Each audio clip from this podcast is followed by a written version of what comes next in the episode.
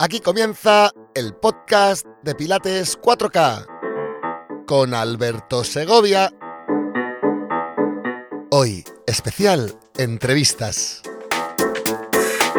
Capítulo 30, entrevista con Monse Cosin. Hola, soy Alberto Segovia y hoy tengo el inmenso placer de presentaros a Monse Cosin, maestra del método desde hace más de 20 años y una de las mejores exponentes del Pilates puro y de calidad. Monse decidió nacer el 5 de abril de 1962 a las 8 de la mañana en la ciudad de Madrid, aunque solo fuese para nacer donde tenía que nacer, ya que Monse no se considera madrileña, sino que ella se declara abiertamente de espíritu gallego, porque es en Galicia, al norte de España, donde se crió. En cuanto a su faceta laboral, Monse ejerció como bailarina profesional en varios países y compañías internacionales.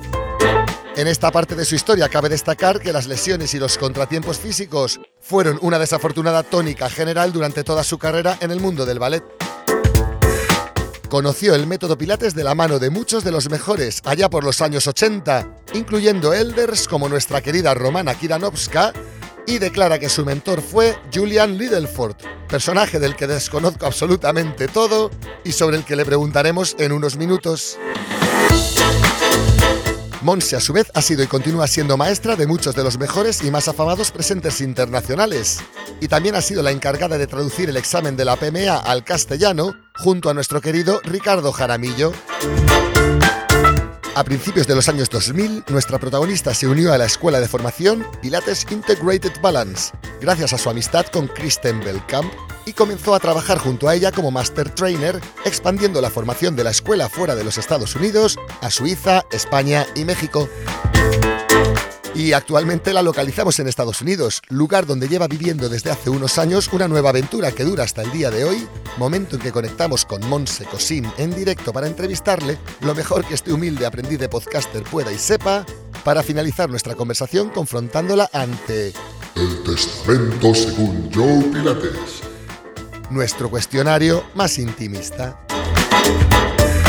Y ahora sí que sí, te dejo con la entrevista a nuestra queridísima compañera Monse Cosin.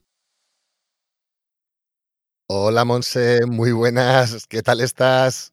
Ay, Dios mío, pues que se me saltan las lágrimas de escucharte. Que muchísimas, muchísimas, muchísimas gracias. Al revés, muchísimas gracias a ti. Que es un honor, pero de verdad que es un honor el, el, el, no sé, el estar aquí, el que me hayas querido entrevistar y el, ay Dios mío, que me voy a poner a llorar.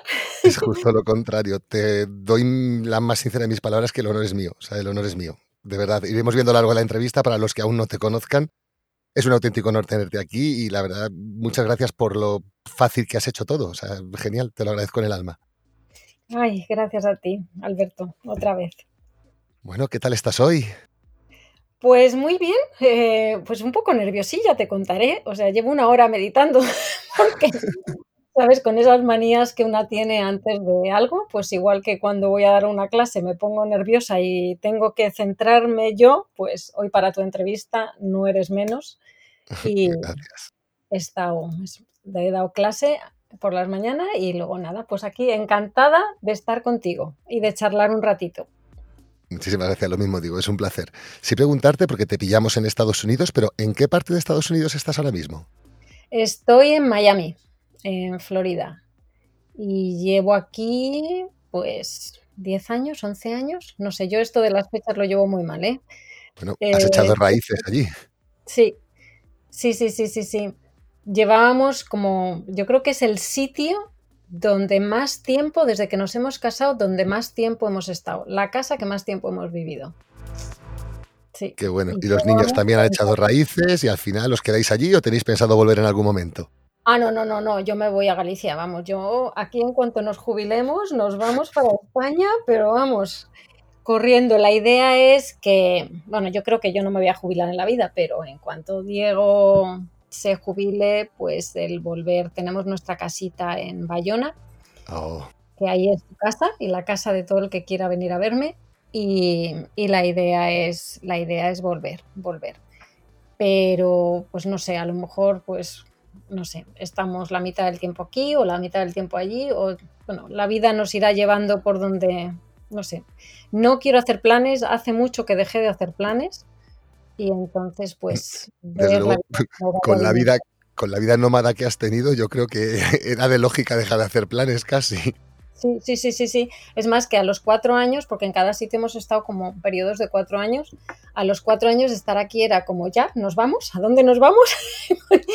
pero, pero bueno, la vida nos irá diciendo. Yo soy de las que vivo al día, intento vivir intensamente cada minuto y, y bueno, pues donde me vaya llevando la vida. Muy bien. Sí preguntarte, porque siempre nos gusta empezar las entrevistas a los entrenadores top que pasáis por el podcast de Pilates 4K.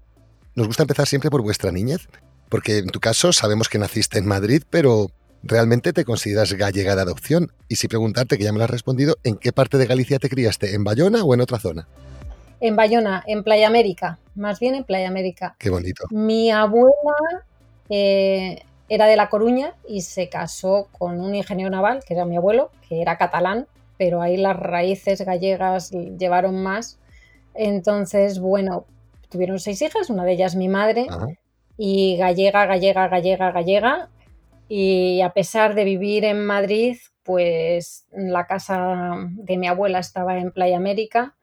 Y ahí crecimos, vamos, estábamos entre Madrid y Galicia y esos veranos de cuatro o cinco meses, en cuanto podía, mi madre nos metía todos en el coche o en el tren y para allí que nos llevábamos. Entonces, mi madre fue la primera en casarse de sus hermanas y yo fui la primera en nacer de treinta y tantos primos que somos. Entonces, pues, pues al final, después de mí, nacieron, yo no sé, yo tengo, somos seis hermanos, pero todos nos vamos llevando un año, un año, un año, un año, más mis tías, entonces éramos ahí una chiquillería que crecimos en verano, pues la casa de mi abuela estaba enfrente del mar, no había carretera en ese momento, eran unas dunas inmensas con una playa maravillosa, había muy poquita gente y detrás era la vía del tren, pasaba el tranvía y maizales y monte.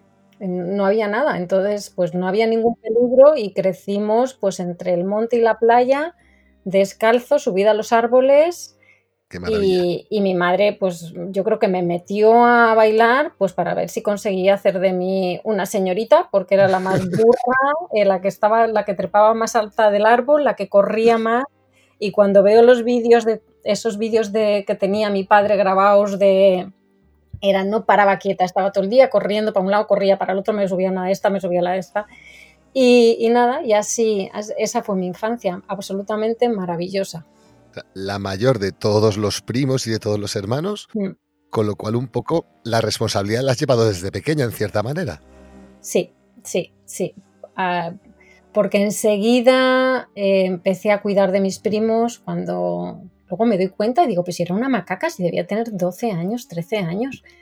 Y bueno, cuando mi hermana nació yo tenía 8 años y me la pusieron a dormir conmigo y yo la cuidaba por las noches la cuidaba por las noches, la vestía, luego empecé a llevarla al colegio, luego nació mi hermano David, que me llevó con él 11 años, y, también les iba a recoger al colegio, les daba la comida, les daba la cena, o sea... Y tu madre se encargaba de los más recién nacidos y los demás te los iba pasando a ti, ¿no?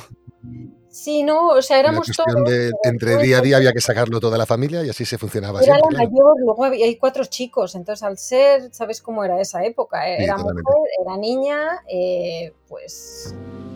Y era muy mamá también, entonces yo creo que pues no me quedó otro. Y cuando mis tías también se marchaban, era una colección de criaturas por en medio, entonces pues yo me quedaba cuidando prácticamente de, de todos los niños. Y, y no sé, yo creo que de ahí me viene ese espíritu de, no sé, de cuidar y de, que también que me encanten los niños, porque me apasionan los niños, soy súper madraza también. Qué bueno, dices que tu madre, hubo un momento en que ya decidió llevarte, ¿qué fue primero? ¿Ballet? ¿Danza? ¿Dónde fue lo primero lo que te decidió apuntar? Yo, o en esos momentos, pues eso, no había dinero tampoco en mi casa y y entonces pues em, me llevaron al conservatorio de, danza cuando era muy pequeña y me recogía la tata, que era la... Mi abuela tenía una portuguesa que entró en su casa con 14 años y se murió en su casa y ha sido para mí como otra abuela.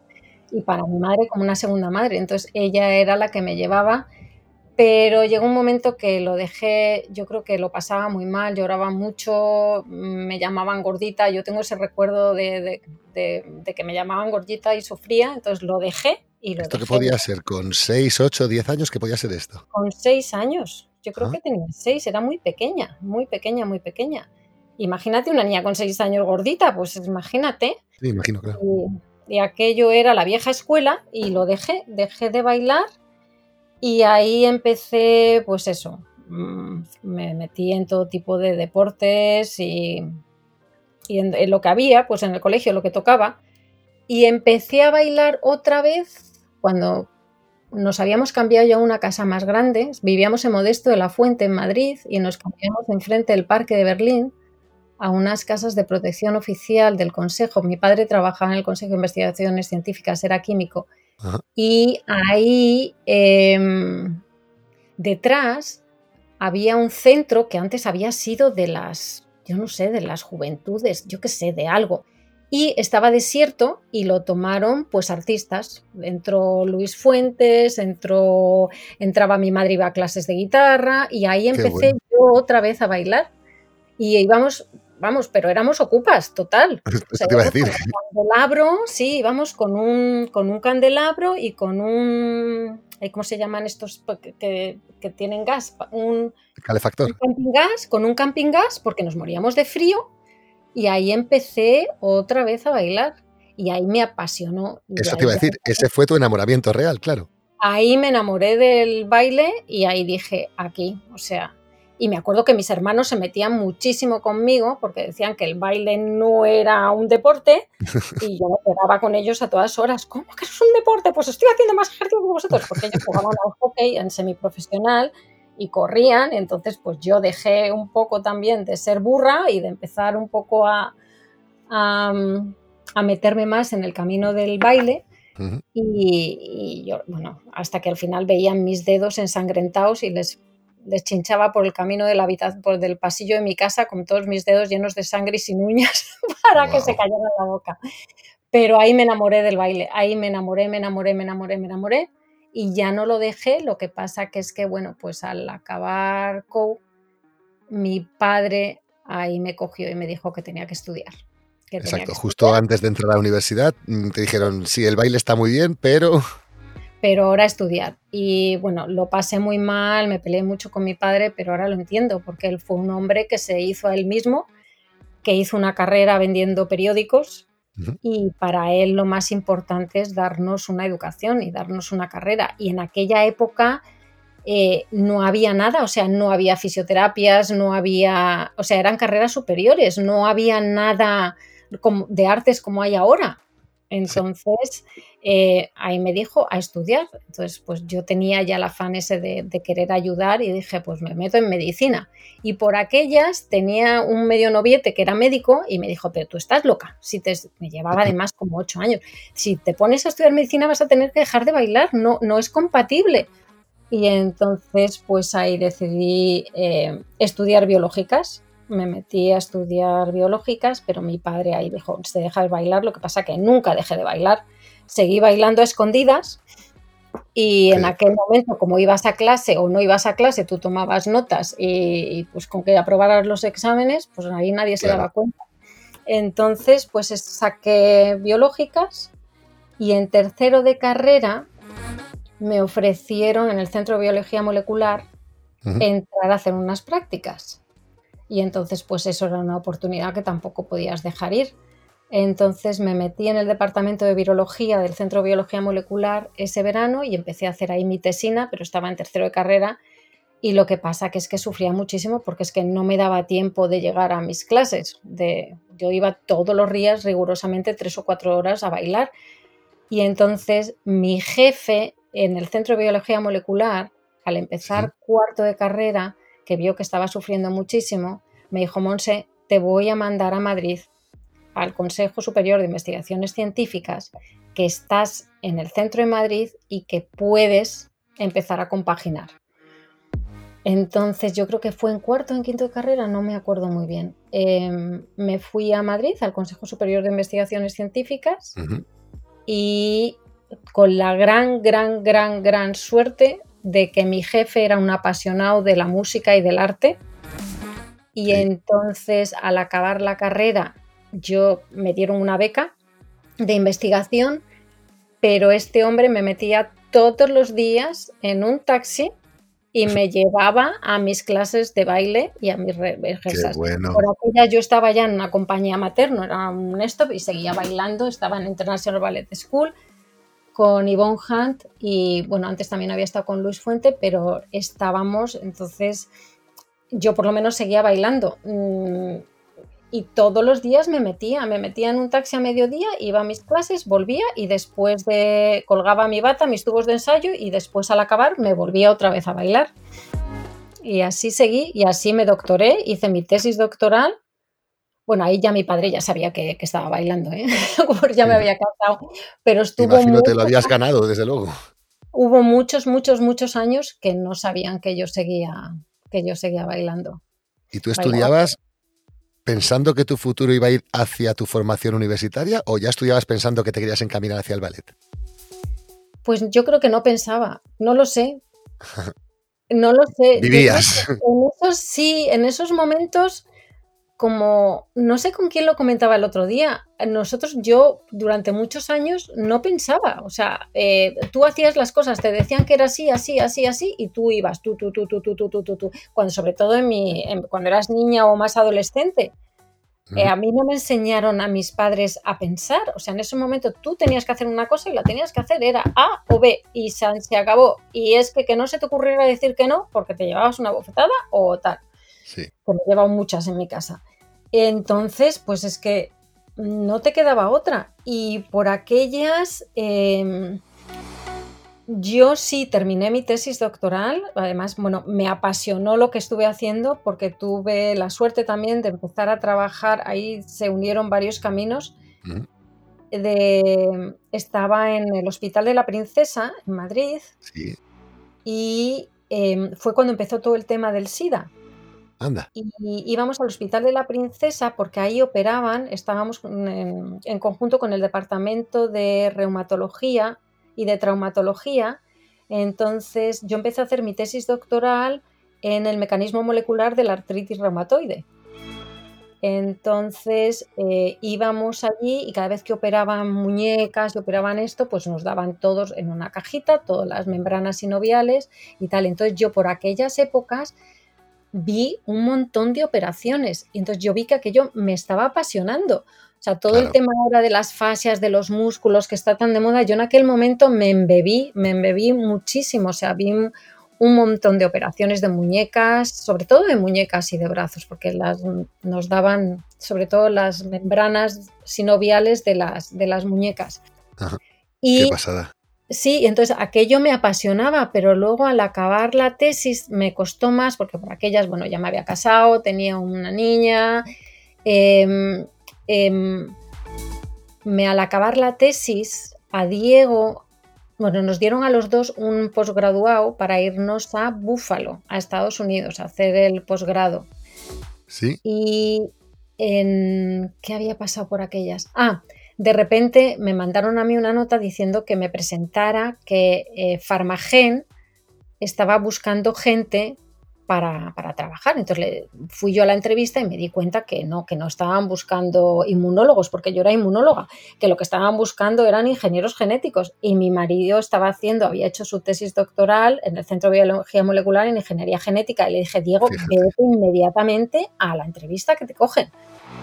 Y fue, y le cogieron. Entonces ahí el planteamiento era, eh, me voy yo sola a Estados Unidos con un posgrado, mi marido aquí con dos niños pequeños, dije ni para atrás, o sea, no, no, me quedo, me quedo. Entonces seguí trabajando en el laboratorio, bueno, seguía bailando ¿eh? a todo esto. Eso te iba a decir, pero y además de manera ya remunerada. Sí, seguía bailando, seguía bailando, además por aquellas pues también me metí en un grupo de contemporáneo eh, con mi gran, gran, gran, gran, gran compañero Gustavo de Ceglier, que él daba clases de contemporáneo, por aquellas también yo estaba ya dando clases de ballet porque necesitaba sacar dinero, entonces daba clases de ballet, él daba clases de contemporáneo, también estaba yo dando clases de mantenimiento, es que hice muchas cosas por aquella época. Imagino. Y, y entonces, em, pues ahí dije, pues se acabó. Entonces, como seguía en el laboratorio, estaba además, tampoco estaba muy, muy contenta porque yo veía que yo me quería ir hacia, la, hacia bailar, quería bailar, quería bailar y al ver que no había dinero me intentaron buscar varias becas alternativas y tal, dije, mira, no, no, no, yo lo que quiero es, me habían ofrecido además, ya estaba dando clases de, de, baile y clases de gimnasia y clases de, también me había sacado el tema de lo de aeróbic y yo para sacar dinero hacía lo que sea, porque lo necesitábamos. entonces, porque es que la beca era una miseria, además es que tardaban a lo mejor cuatro meses en pagarnos y los dos estábamos viviendo de aquello. Entonces, pues es que había momentos que es que no teníamos, íbamos a casa de mi madre o a casa de los padres de Diego y nos íbamos con el tupperware con las lentejas. Eso es. Y, y entonces, pues, pues así fue. Entonces, pues al final dejé, colgué la bata y me metí ya más de lleno en el tema del ballet, pero por aquellas también me había sacado todos mis títulos de, de baile y me, me, fui y me enfoqué un poquito más en la enseñanza. Entonces me saqué también el título de profesora por el Imperial Society of Teachers of Dancing y, y, empecé también pues a enseñar, a enseñar y a preparar niñas para examen, etcétera, etcétera. Y a partir de ahí tu mundo fue el mundo del ballet profesional, que si te soy sincero es un mundo que me apasiona visualmente, aunque desde el desconocimiento absoluto. Y sí me gustaría relacionártelo con el mundo del Pilates porque creo que, en cierta manera, el mundo del Pilates ha ayudado mucho al ballet y ha bebido mucho del ballet. Mi pregunta sería, en tu opinión, ¿qué es lo que más valoran los bailarines del método Pilates? Mm, ¿Por qué lo ven tan útil para su profesión? Pues yo creo que es el nos centra el evitar lesiones y el, el. Para mí, o sea, yo cuando encontré Pilates, o sea, porque nosotros cuando bailábamos no había nada, o sea, no había fisioterapeutas, no había Pilates, no había, a lo mejor lo había, pero no lo conocíamos en España. Igual que el yoga, también había, pero no se conocía. Entonces, o yo no lo conocía, mejor dicho. Entonces, eh, bailabas y bailabas y te mandaban subir la pierna y subías la pierna. Y, y allá fueras. Entonces yo era súper, nunca he sido muy buena en nada, pero lo que sí que soy súper trabajadora. Entonces llegaba una hora antes, me ponía a estirar, me ponía a calentar. Por aquellas no había pilates, pero sí había gimnasia de mantenimiento. Entonces, pues eso, hacía abdominales, centrando. Y cuando descubrí pilates, para mí fue como decir, wow. Claro. Es que esto es el calentamiento, es que esto me va a ayudar a centrarme, a evitar que mi espalda yo tenía mucha, una hiperlordosis que ahora ya no la tengo, rectificado mi columna, pero el fortalecimiento desde el centro y fortalecer todos esos desequilibrios musculares que el ballet tanto crea, porque llegas a tu cuerpo a los extremos. Entonces, por eso yo conocí el Pilates a través del, del ballet. Sí. Y ahí fue ya como mi meta que todas las niñas a las que yo diera clase enseñarles pilates para que no se lesionaran y enseñarles bien. Eso te iba a preguntar, si te he entendido bien, ¿sería algo así como que un bailarín descubre sus límites para no sobrepasarlos? El ¿O no es exactamente eso? Haciendo pilates. No, lo que, o sea, el bailarín sobrepasa sus límites, siempre. y en Pilates, en Pilates le enseñamos a encontrar ese límite, a racionalizarlo y decir, oye, de aquí no paso porque ya no hay ganancia para mí el Pilates lo que hace es eh, ayudarte a estabilizar. O sea, yo cuando trabajo con un bailarín, el bailarín te puede engañar. Entiendo. ¿Vale? Porque el bailarín, los movimientos le resultan muy fáciles. Yo cuando empecé a hacer pilates dije, Dios mío, esto, esto es, vamos, a mí no me cuesta nada trabajar. Lo que cuesta es empezar desde la base, o sea, centrar, trabajar desde el core, estabilizar la columna, el llevar esos movimientos mucho más pequeños el limitar esos rangos de movimiento para que luego cuando vayas a esos grandes movimientos, tus músculos pequeños, tus músculos estabilizadores estén fuertes y te protejan. ¿Vale? No sé si me, si me he aclarado. O sea, yo cuando trabajo con bailarines les llevo a... a mí no me engañáis. O sea, aquí empezamos desde el centro y desde la base.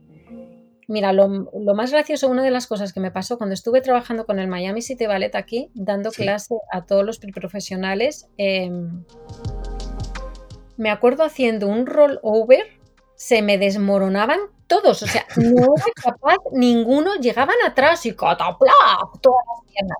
Digo, a ver, a ver, a ver, a ver. O sea, les costaba Dios y ayuda. ¿Por qué? Porque usaban esa, el, ese movimiento tan bonito, esa, esa elasticidad, esa flexibilidad. Pero cuando les mandaba a recoger desde el centro, bueno, se me moría. Claro, entonces les mandaba así trabajar piernas paralelas. Aquí esos flexores donde están, porque todos, ¡pumba! Las patas al suelo. Entonces ahí, entonces al bailarín hay que llevarle mucho más al centro, ayudarle a estabilizar. Y eso es lo que hace que el bailarín evite lesiones, supongo. Claro, también para protegerte de lesiones. Entonces, el bailarín necesita, porque yo luego he visto, cuando yo daba clases también en Zúrich a las niñas del State School of Zurich, muchas les enseñaba el calentamiento, llegaban y ¿qué hacían? Estirar. O sea, estirar. Y dices, a ver, el estirar después, puedes estirar tus músculos, pero tienes que calentar todas las articulaciones de una manera consciente y ser capaz de, no sé, de centrar tu cuerpo antes de una clase de ballet. O sea, y no solo calentar estirando, que yo también lo he hecho, ¿eh? O sea, la, la, pasión está de estirar y estirar y estirar y estirar. Vale, sí necesitas eso, pero no puedes llevar a esos músculos a ese nivel de alargamiento y de estiramiento. Tienes que también estabilizarlos y luego ya, o sea, es como compensar las dos cosas. No sé si me, si me, estoy aclarando o te estoy no, al revés, es que a nivel neural, a nivel de cómo funciona el cerebro, son idiomas diferentes. O sea, el cerebro tiene que especializar la información necesaria para permitir la flexibilidad, porque originalmente el cerebro a través de los nocioceptores recibe unas señales que identifica como dolor y hay que enseñarle a esas señales ir integrándolas para aceptarlas y permitir que el músculo estire, pero las señales encargadas de la contracción, la velocidad de contracción, la potencia, etcétera, son señales totalmente diferentes que se tienen que entender también, porque en un salto de ballet se mezclan las dos.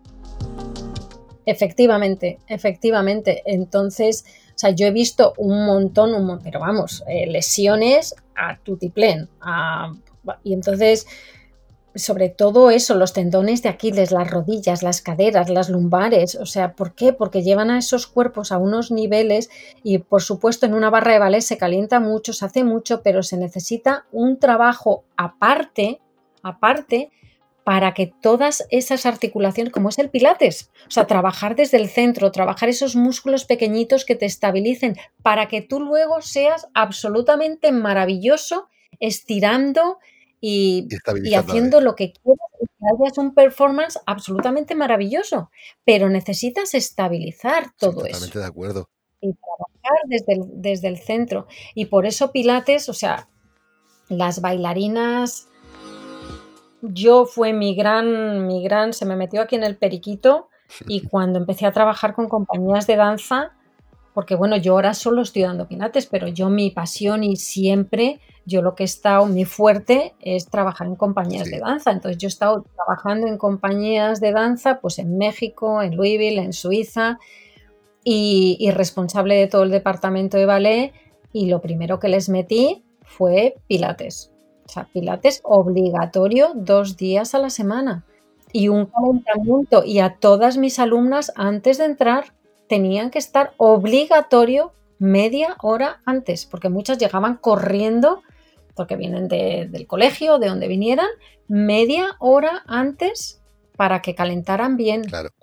Y calentando, haciendo pilates o luego estirando un poco, pero calentando bien todas las articulaciones, los pies, las rodillas, las caderas, los músculos, el centro. Y entonces, pues yo creo que es que eso es la salud de un bailarín. Porque ahí tú, de cierta manera, predicabas con el ejemplo, porque claro, yo si te pregunto cuántas veces te lesionaste antes de conocer Pilates y cuántas después, ¿me dirías que existe una diferencia que tú consideres relevante? ¿Es casualidad o...? Puf, muchísimas, antes muchísimas. Y aparte que es que yo es lo que te digo, a mí no me no fue una cosa que la tenía de nacimiento, hay mucha, mucha gente que lo tiene de nacimiento. Yo lo he trabajado y lo he trabajado súper, súper, súper duro. He trabajado mi flexibilidad, he trabajado mi fuerza pero aún así he tenido muchas lesiones. Lo que pasa que yo también empecé luego ya más tarde, no cuando cuando me reenganché, por así decirlo, al ballet, ya era adolescente.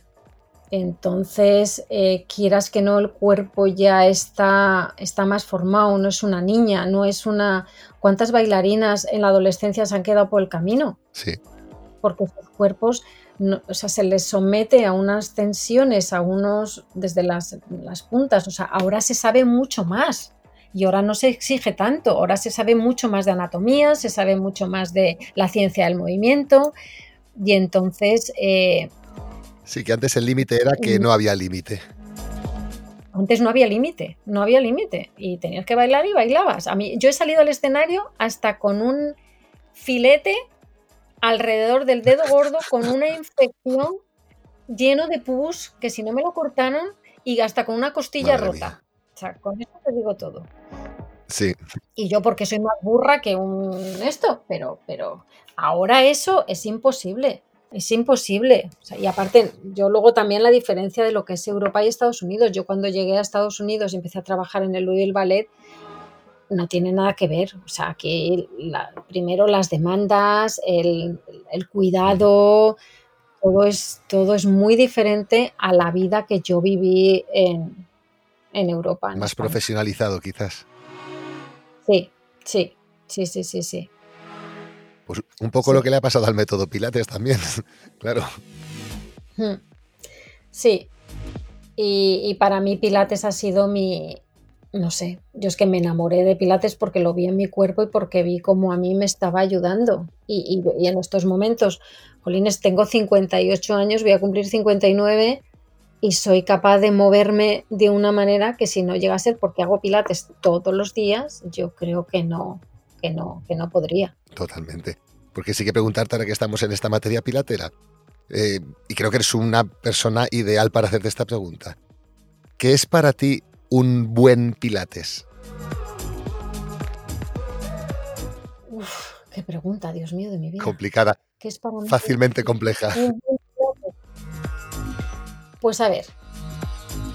Pilates, o sea, el método Pilates tal como nos lo enseñó o tal como nos ha llegado a nosotros, o sea, si empiezas a basaros al tema, para mí un buen Pilates es el que se basa en los seis principios originales, o sea, no nos podemos olvidar de esos principios. Yo cada vez que enseño en todos mis eh, teacher trainings, en, mis formaciones, o sea, lo primero es empezar por esos fundamentos. Y esos fundamentos tienen que estar en cada ejercicio. Totalmente de acuerdo cada ejercicio. Porque en el momento que nosotros no trabajamos desde esos principios, ya no es pilates. Ya no es pilates, ya se pierde. Porque inclusive, imagínate la preparación para el handler, lo que es una flexión torácica, ¿no? Para colocarte.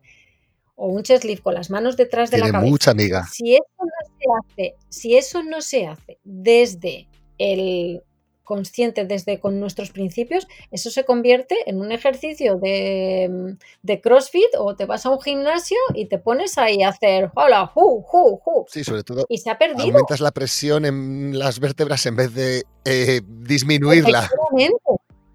Efectivamente. Entonces, para mí, un buen Pilates es el que trabaja desde esos principios, el que se basa en esos fundamentos tan importantes ¿sí? Como lo que es una colocación de la pelvis, la colocación de las costillas, una respiración, la base de una respiración, la colocación del cuello, el... y todo eso en las necesidades individuales de cada persona. Porque es diferente que tú te pongas, siendo lo mismo. Sí. Pero si yo tengo una mujer que me viene aquí con, no sé, con 80 años, intentaré moverla, pero a lo mejor si tiene una quifosis, pues ese ejercicio le va a venir mal. Entonces, para mí un buen pilates tienes que conocer tanto, tanto, tanto, tanto y estar tan embebido de esos principios y de esos conocimientos de pilates para poder enseñarlo bien y sentirlo realmente en tu cuerpo. En sentirlo en tu cuerpo y, ser capaz de, de hablarlo, de explicarlo, de transmitirlo. Sí, y transmitirlos, transmitirlo, pero desde, desde tus conocimientos, tanto en tu cuerpo como en, como en lo que has estudiado. sí, totalmente. Y de hecho, en esa forma de transmitir el método, porque claro, tú llevas desarrollando tu labor desde hace muchos años, ¿cuáles dirías que son los principales cambios de tendencia o los principales cambios en las formas de hacer las cosas que has podido tú detectar en la evolución del método en todos estos años? ¿En cómo se transmite el método? ¿Lo hacemos igual ahora que hace 20 años? Yo creo que no. Yo creo que no. A mí, bueno, yo me he formado en, me he formado en Stott, me he formado con Julian, me formé con Kristen, que es más fisioterapeuta, que es el camino que llevamos un poquito nosotros ahora. Y me he formado en PIC. Entonces, yo al principio, o sea, cuando yo empecé a tomar clases de pilates o cuando me empecé a formar o cuando yo empecé a tomar clases aquí en Estados Unidos, eh, yo se transmitía, se hacían los ejercicios y tenías, yo siempre he trabajado igual, pero a lo mejor no tenía esos conocimientos y no era tan precavida, por así decirlo, ¿vale? Sí, te entiendo. Entonces, a lo mejor, pues primero no, nadie me había enseñado, o sea, aprendí por mí misma, pero no, no tenía la cantidad de herramientas y la cantidad de información que hay ahora para poder aplicar el mismo ejercicio a diferentes eh, necesidades especiales. Por así sí, ahí Carlos Hernández en la entrevista que le hicimos mm, apuntaba un dato que a mí me pareció muy relevante, la entrada o el interés que tuvo la fisioterapia por el método Pilates. A los propios pilateros les revirtió que entró una cantidad de información en nuestro día a día acerca de pues, todo tipo de lesiones, estructuras musculares, corporales, etcétera, etcétera, que sí o sí llegaron para quedarse y hizo muchísimo bien a esos inicios del método, sin duda. Sí, yo todo el tiempo, o sea, hasta que yo creo que hasta que conocí a Kristen, eh, que fue en Louisville, o sea, yo todo el Pilates y mira que he tomado clases con miles, miles, miles, miles de grandes y maravillosos maestros en Estados Unidos. Y, he ido a un montón de conferencias de la PMA, de Balance Body, de tal, pero era, yo estaba obsesionada con el movimiento. O sea, cómo me podía ayudar a mí en mi movimiento, en, cómo podía ayudar a las bailarinas, en cómo lo podía yo sentir dentro de mi cuerpo. Para estar más fuerte, para, para, proteger mis articulaciones, pero, pero no lo estaba viendo desde el punto de vista de y también porque yo estaba trabajando en ese momento con bailarines. Sí. Sí, entonces era totalmente diferente. Entonces, hasta que yo empecé a trabajar con Kristen, de repente fue como, wow, ¿qué? ¿Qué me están contando? Porque Kristen es fisioterapeuta. Entonces, eh, yo me formé con ella sí. otra vez, hice toda la formación con ella y ahí aprendí muchísimo, pero muchísimo, muchísimo, muchísimo, porque Ahí ella lo primero que nos hizo fue análisis posturales, análisis de movimiento, em, enseñarnos las diferentes poblaciones, empezó a hacer un montón de cursos pues, de hernias de escoliosis, de todas las patologías de la columna y a todo esto yo en inglés que no tenía ni patata de idea de inglés. Entonces yo ahí aprendí un montón al principio, cuando yo empecé, antes de formarme con ella, cuando yo empecé a tomar clases con ella, sí tuve un poco de crisis mental, como que yo no entendía. Digo, eh, esto no es lo que yo he aprendido con Julian, esto es totalmente opuesto. Porque encima ella me empezó, yo con Julian me ponía, me llevó a mis límites, pero más allá de mi, de mi zona de confort. Y aprendí un montón con él, pero en, en el sentido de los, del movimiento, ¿sí? Sí. Y entonces cuando de repente Kristen me empezó a decir, ah, chi, chi, chi, chi, esto no, no, esas rodillas no me las flexiones, no, no actives los glúteos, no actives los cuádriceps. Era como decir, pero ¿qué me está pasando? Digo, no, esto no, no, no, no, no puede ser así. Entonces, claro, llamaba a Julian y el otro, sigue tu instinto, sigue tu instinto, sigue tu instinto. dice, no seas tonta, Monse, sigue tu instinto, que no sé qué, no sé cuántos, que no te confundan. Y digo yo, por favor, ¿esto qué es?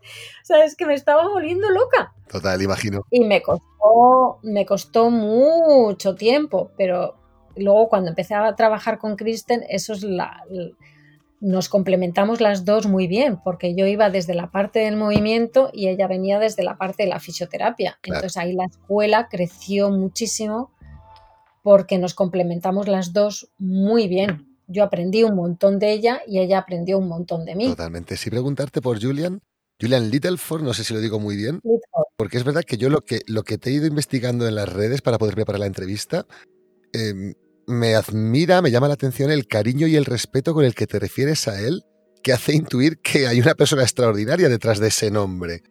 Así es que cuéntanos, ¿quién es Julian Littleford? Pues Julian Litford, o sea, yo cuando llegué a México, eh, yo no sé si he tenido suerte o también es mi manera de, ser, pues em, fui a tomar unas clases de pilates a un centro y que era el de Tita Ortega Sí, y me pusieron, o sea, tomé tres clases y enseguida me pusieron a dar clases y yo como que no, que no, que no, que no, que no. O sea, yo sabía, había hecho pilates, pero mat, pero no me había subido un reformer en los días de mi vida. claro. Y de repente me encontré dando clases de reformer y yo como, ¿qué es esto? Y no sabía ni, ni los muelles ni nada. Con la gran casualidad, gracias a Dios, que de repente me dicen que viene Julian Litford a dar formación y que, que si me apunto. Y tú dices, vamos para Yo allá. no tenía ni idea de quién era Julian Litford. Y yo, pues, pues sí, yo me apunto. Yo claro que me apunto, porque necesito aprender. O sea, y además que, que ya estaba yo muy enganchada con, eh, con Pilates. Total, que Julian llegó y nos dio un súper intensivo de todas las máquinas. Reformer, la silla, barriles, Cadillac, pequeños aparatos, Cadillac, spine corrector. todo, todo, todo, todo. Pequeños aparatos, no, en aquel momento fue la silla, el reformer, eh, el barril y el. Cadillac. Y fue, yo no sé si fueron dos semanas, tres semanas, no me puedo acordar. Ocho horas diarias, sin manuales, y teníamos que escribirlo todo en inglés. Menos mal que había una traductora, que era Carol, la hija de Tita. Ajá. Y allí escribiendo, pero al mismo tiempo, no solo que tenías que escribir, es que tenías que hacerlo. Y ahí Julian, yo ahí me enamoré. O sea, es que fue como decir, Dios mío, de mi vida. O sea, me encantaba cómo transmitía, me encantaba cómo estaba enseñando. Y luego pedía siempre que salir un, un voluntario. Había gente que no quería salir, entonces yo estaba todo el día saliendo voluntaria. Y yo y María José, había otra española, bailarina, que había llegado y la conocí porque eh, su hija estaba en la clase con mi hija Fátima. Y entonces nos hicimos íntimas, íntimas. Y entonces eh, ahí llegábamos a casa y era volver a escribir todo, todo lo que nos había contado, comparando las notas de los dos, pasando. Yo tengo esos apuntes a mano míos. Qué bonito. Entonces, ahí yo me formé con Julian y luego nos hizo el examen. Pero eh, imagínate, en tres semanas y después un examen. Eh, Pero directamente, o sea, el examen tenías que enseñar, saber todo tel- saberte todo el repertorio, hacerlo tú y enseñarlo a otra persona. Yo no sé ni cómo no nos explotó la cabeza en aquel Me momento. imagino. ¿Y Julian venía de alguna rama? ¿Venía de la rama de Romana o de la rama de Ron Pues Fletcher? o- Julian, no, Julian se formó, Julian era bailarín, él es inglés y se formó con Alan Herman. Ajá, muy bien. Ya allí en En Inglaterra, Londres. los primeros cursos que empezó a dar Alan Herman en los años 70, años 80, allí en Inglaterra. Julian, sí, Y luego Julian eh, se fue a Nueva York, él era bailarín, estuvo bailando en la compañía de, Ma- de Martha Graham y yo no sé si Julian ya ahí se había formado con Alan o se formó después y al acabar su carrera de, de ballet se casó con Carol, con su, con su mujer, eh, ya se puso, empezó a dar, a dar pilates. Entonces vivían en California y ahí tenía su estudio y empezó a, a dar formación y daba formación en México, en el estudio de Tita. Qué bueno. Y ahí fue cuando yo le conocí, entonces ahí se convirtió en, en mi mentor. Y bueno, es que tengo delante mía el primer artículo que salió de Pilates en México. Sí, Entonces le iban a hacer una entrevista y me pidió que si podía, traducirlo. que si podía, eh, no, que si podía estar con él, que si podía sacar las fotos conmigo, que si yo podía hacer de, de, de modelo. Qué bueno. Él dando la clase y tú de alumna. Sí, Qué bonito. Entonces ahí hice de modelo para él y fue la primera de muchas, porque a partir de ahí, pues luego volvió al año siguiente, volvimos otra vez a grabar varias cosas. Yo, la casualidad, que a los dos años de México nos fuimos a Louisville, a Kentucky, y pues le llamé para decirle que estaba en Estados Unidos y entonces ahí justo a los, yo creo que a los cuatro meses de llegar yo, me dijo que iba con Balance Body a, era en Cincinnati creo, a dar un curso con Balance Body y que si por favor podía ir y así em, hacía de modelo en sus clases y tal. Y entonces pues ahí empezamos a hablar muchísimo, muchísimo, muchísimo y a raíz de ahí pues ya se convirtió en, mi mentor y en todo. Ya empezamos a hacer muchas colaboraciones juntos y en cada PMA que íbamos, pues y fue el que me animó él a mí. Dice, haz el favor de examinarte de la PMA y de, porque es el examen, el primer examen, él se examinó el primer año, yo me examiné el segundo año. De, Asistencia de la del examen de la PMA y dice, y empieza a mandar tu currículum para empezar a dar clases en, el, en la convención. Y yo, que no, que no, que no, que no, que no, que yo me muero, que no, que no, que no, que no. Y aparte que mi inglés era horrible. Y otro, que sí, que sí, que sí, que te vas a... Y hace el favor de mandar toda la información. Y, y empecé por él. Y en la primera clase fue horrible porque está la cuando me cogieron, estaba él dentro de la clase. Y yo, como no puede ser posible? Digo que se vaya. no, Julián, por favor, vete de aquí. No, no, no, no, no, no, no. Y el otro que no, que aquí voy a estar. Y, Qué bueno. Y me dio pero me puse nerviosísima. Entonces, bueno, pues luego lo que pasa es que se puso muy malito, tuvo cáncer y se murió. Se murió hace, es que tengo perdido la cuenta, hace tres años, cuatro años ya. Fíjate, no sabía nada. Sí. Sí, porque ahí iba a empezar yo a dar formación con él y a colaborar con él más y ayudarle pues con todos los manuales, pero ahí me dijo, fue cuando Kristen también me pidió que si podía formar parte de su escuela de formación y ahí me dijo, Monse, eh, vete con Kristen. Vaya. Sí. Y nada, pero, pero luchó hasta el final y es que en la última PMA estaba ahí, la última que fue, que fue en Las Vegas, que además ahí estuve yo también, que grabamos un vídeo para Pilates Anytime, que fue cuando a mí me llamaron en mitad de la grabación de que Inés había perdido la memoria y yo estaba grabando y estaba con él y hay una foto. Por el golpe de, por el golpe de tu hija, sí, es verdad. Sí, pues estaba grabando para Pilates Anytime con Julian. Vaya. Y, nada, entonces pues es una persona súper querida por mucho, muy exigente, pero muy buen profesor, muy, muy, muy buen profesor. Y absolutamente, yo aprendí de él todo y yo creo que mis alumnos llevan en mis clases parte de, de él, o sea, parte de su alma sigue residiendo en todos los que mamamos de él, pues hay mucha gente. O sea, mis alumnos, desde luego, llevan parte de Julian en sus en mis enseñanzas. Qué bueno. Y sí, bueno, también en cuanto a buen maestra, parece que Kristen, por lo que te he oído, también tela. Porque sí, sí, te pregunto por Kristen. Bueno, y si te pregunto por Pilates Integrated Balance, ¿por qué y para qué decides unirte a esa empresa? ¿Cuál es vuestra filosofía de trabajo? Pues eh, Kristen, eh, cuando a mí me lo dijo, yo ahí había aprendido ya un montón. Había, había, aprendido un montón de ella y vi que Kristen formaba parte de Polestar.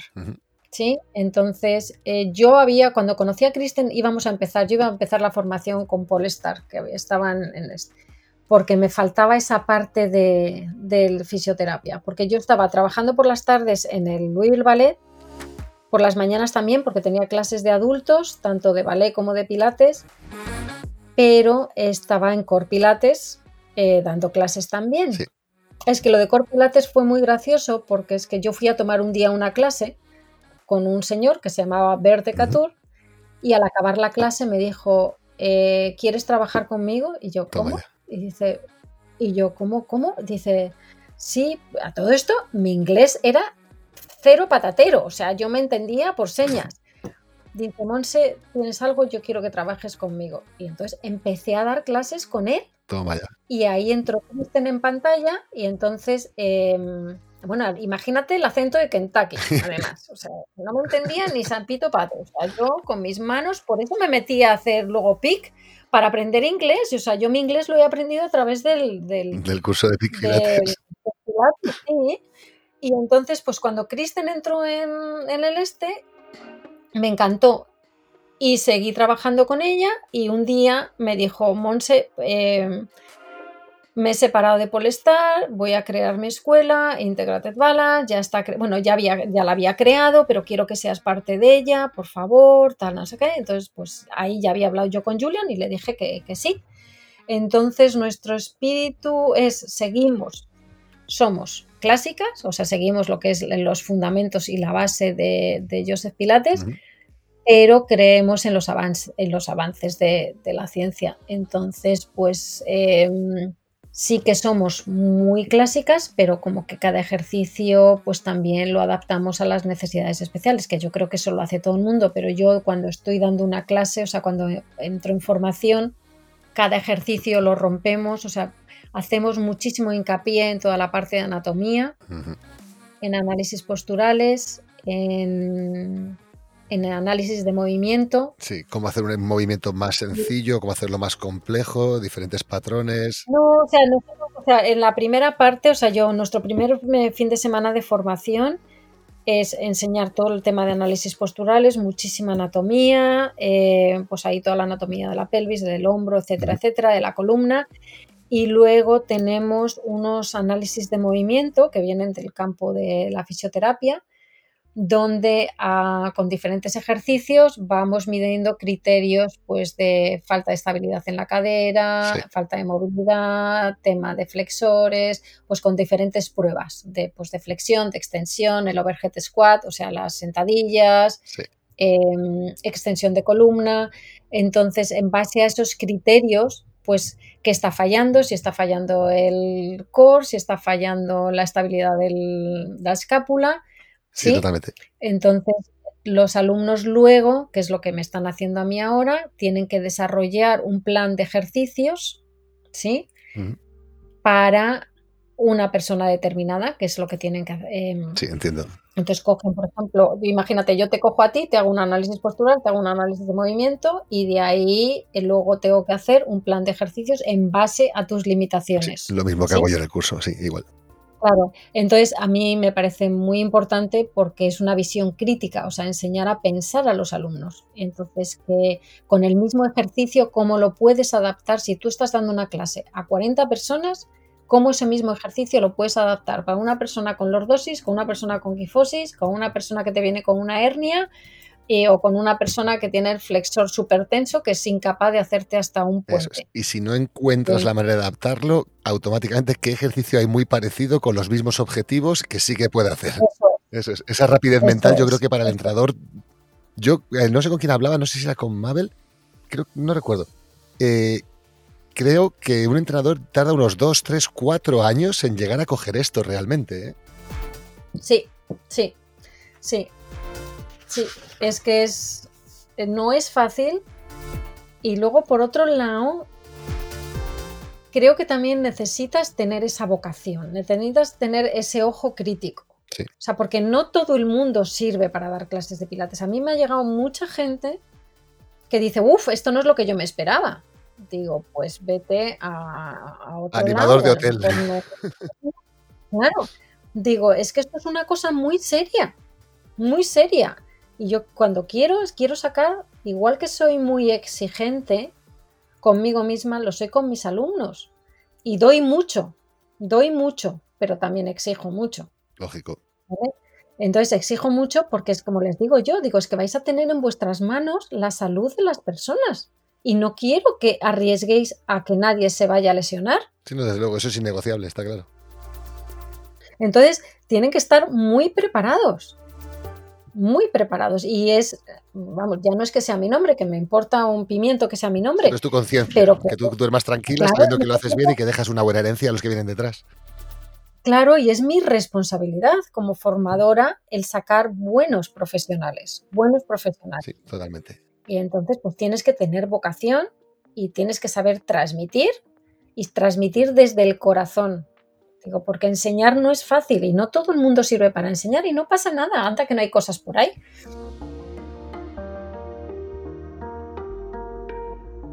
Sí preguntarte si te parece una última pregunta antes de pasar al testamento según Joe Pilates. Y es una pregunta igual que para mí, conociéndote, tiene mucho peso lo que tú me digas. ¿Cómo ves tú el futuro del método Pilates en los próximos cinco años, más o menos? Pues absolutamente maravilloso, porque la gente nos va a seguir necesitando. Y es que eh, la gente se. Y cada vez hay más gente que está más sentada delante de los ordenadores, los niños se mueven menos. Eh, y entonces eh, nos necesitan más y más y más y más. Sí, te entiendo. Y, y necesitamos que, que la gente se mueva también y que esas columnas se muevan. Y además es que cada vez vivimos más y entonces esas columnas cada vez se nos van a atrofiar más. Entonces necesitamos mantener esa columna sana y las articulaciones en movimiento y, yo creo que, que, lo encuentro maravilloso.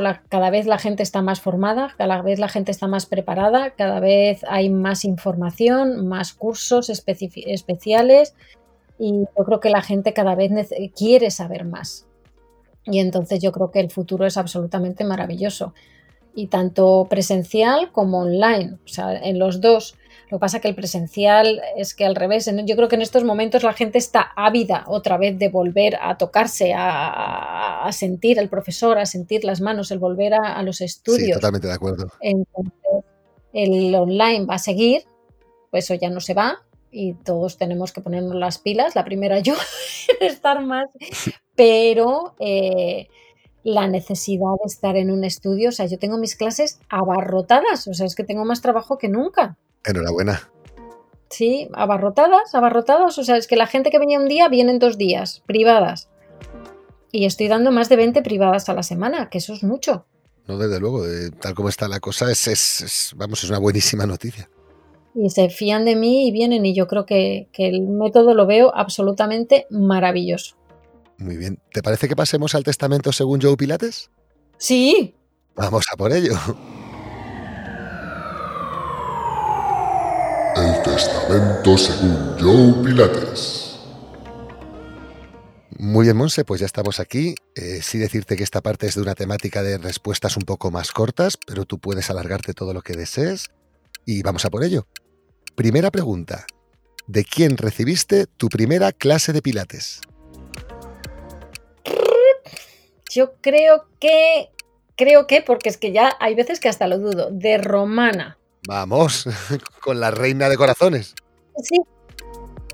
Pero además es que no me acuerdo cómo, cómo acabé ahí, ni quién me llevó, no sé si fue en Valencia, no sé por medio de quién, yo creo que fuimos un grupo de bailarinas y la sensación, y era como decir, no, viene uno y no sé qué, un método Pilates, ¿cómo Pilates? ¿Qué es eso? ¿Qué? Y tal. Y como yo por aquello lo probaba todo, digo, pues venga, a por todas. Y cuando acabamos la clase, en mi ignorancia, yo recuerdo decir, esta mujer ¿qué, qué es, nos está diciendo? Esto es como una clase de al suelo, que es lo que hacemos nosotros en ballet, uh -huh. como un calentamiento, y como que me quedé allí con una sensación como diciendo, uff, está loca, aparte que es que, imagínate, hablando en inglés, la traductora bastante mala, y entonces pues, fue como una especie de sensación, solo la oíamos chillar, intentábamos seguir los movimientos y nos gritaba y nos chillaba, y que si las piernas más altas, y que si la pierna así, y que si la punta, y que si el flex, y qué tal, pero sembró mi semillita dentro. Qué bueno. Como me quedé ahí como decir, uh, uh, esto lo tengo que revisar yo más porque esto es más profundo que lo que, que una clase de, de, barra al suelo. Qué bueno, qué bueno. Eh, segunda pregunta. ¿Alguna manía o ritual antes de comenzar tus clases? Uy, muchísimas. pues eh, diferente cuando voy a dar clase que cuando voy a dar sí. curso, ¿eh? Cuando voy a dar curso, buf, necesito mi aislamiento, necesito mi hora antes, necesito meditar, necesito estar concentrada. Me, mira que llevo dando clases más de 30 años y me sigo poniendo nerviosa y entonces necesito centrarme, centrar mi mente. Eso es señal de que te interesa. Uf, me sigo poniendo nerviosísima. Y, y, antes de dar clases, sí, yo por las mañanas lo primero que hago, me voy, me, primero necesito mi silencio con mi café y luego me voy a dar un paseo con mi perrito y ahí voy meditando y organizando mi, mi día, mis clases y luego estar a tiempo, pongo mis velas, pongo mi música clásica, limpio y ahora como hay que limpiar tanto, pues entre una y otra que tengo que volver a limpiar y relimpiar, pues ahí me vuelvo a concentrar. Sí. Muy bien. Tercera pregunta. ¿Tu comida favorita? Uy, Dios mío.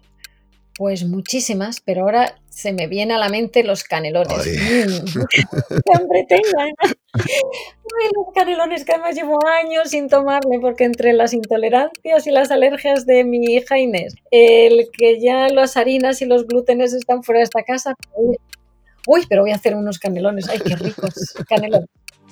Eh, Tenemos que ir un día a la casa de la madre de Carlos Hernández, que por lo visto es una experta en canelones. Oh, pues sí, yo cuando vaya a Madrid le voy a llamar, Carlos, que me invite a tu madre a comer canelones. Muy bueno. Vamos a por la cuarta pregunta. Cuarta pregunta. Un defecto confesable. Uy, tengo muchos. Lo dura, pero yo creo lo, lo dura que soy conmigo misma.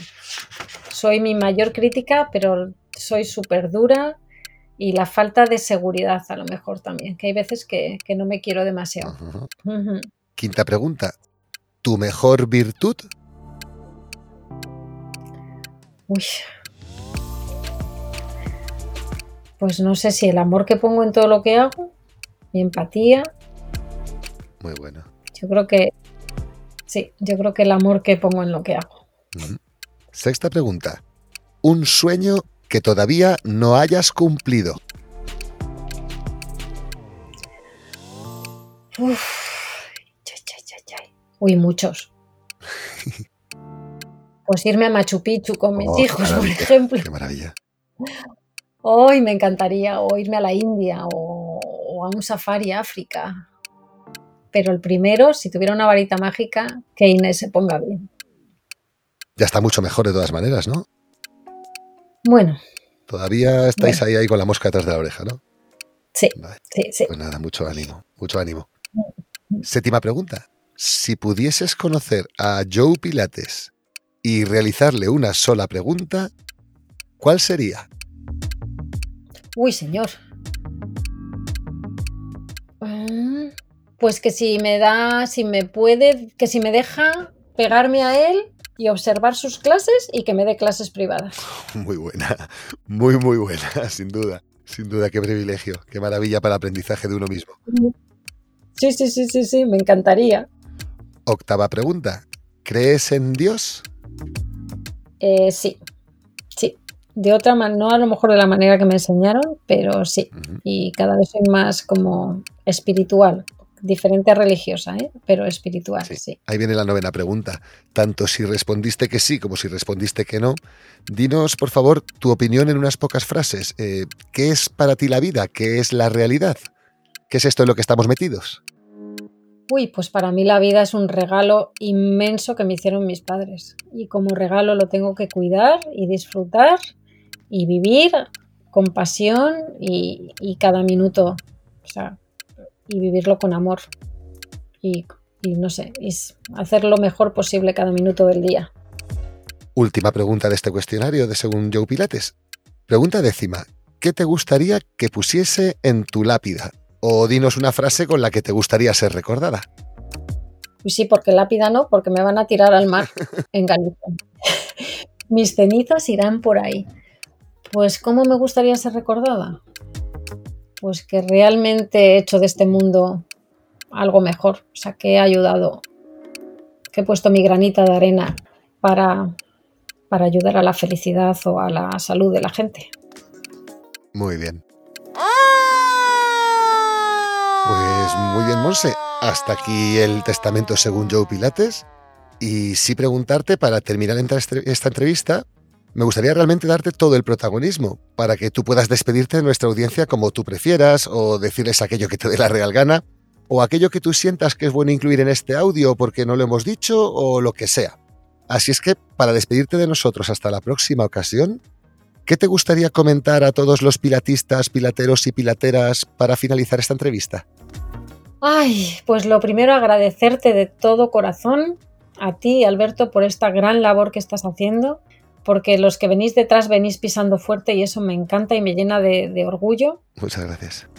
Eh, se hagan estos podcasts, que yo sé todo el trabajo que llevas detrás y es que es admirable y te doy las gracias y desde luego te voy a recomendar a todo el mundo que escuche tu podcast porque me parece maravilloso y luego agradecer a todos los que nos están oyendo y a todos los que se están formando, incluso a los profesores. O sea, que no dejemos nunca, nunca, nunca, nunca de estudiar, que sigamos formándonos, que sigamos estudiando porque, porque hay mucho que aprender, porque así seremos mejores y ofreceremos mejor eh, a nuestros, a nuestros alumnos, o sea, seremos mejores profesionales. Muy bien, pues muy bien. Hasta aquí la entrevista con Monse Cosín. Eh, muchísimas gracias, Monse, por tu presencia aquí en el podcast de Pilates 4K. Eh, quiero decirte que te agradezco desde lo más profundo de mi ser mm, tu forma de ser, de verdad. Y es un privilegio para nosotros y para nuestra audiencia poder aprender de personas como tú, que tenéis un bagaje profesional admirable y que lleváis tantos años formando a profesionales del método Pilates en todo el planeta. Así es que de verdad, sinceramente, muchísimas gracias. Ay, muchas gracias a ti, Alberto. Gracias, gracias, gracias. Gracias a ti, Monse, de verdad. Muchas gracias y hasta pronto. Y bueno, bien, eh, espero y deseo que este audio a ti que nos estás oyendo te haya servido para conocer mejor tanto a la persona como al personaje. Y te recordamos que puedes seguir a Monse en Instagram y Facebook como arroba monsecosinpilates y que también puedes recibir clase con ella si pasas por Estados Unidos, por Miami, en su estudio que está en ¿dónde lo tenías, Monse? En Brickell, Brickell Avenue. Brickell Avenue, ahí lo tenéis. Y nada, acceder así en ese estudio a unos entrenamientos de calidad con gente que es de calidad y en un, en un ambiente agradable.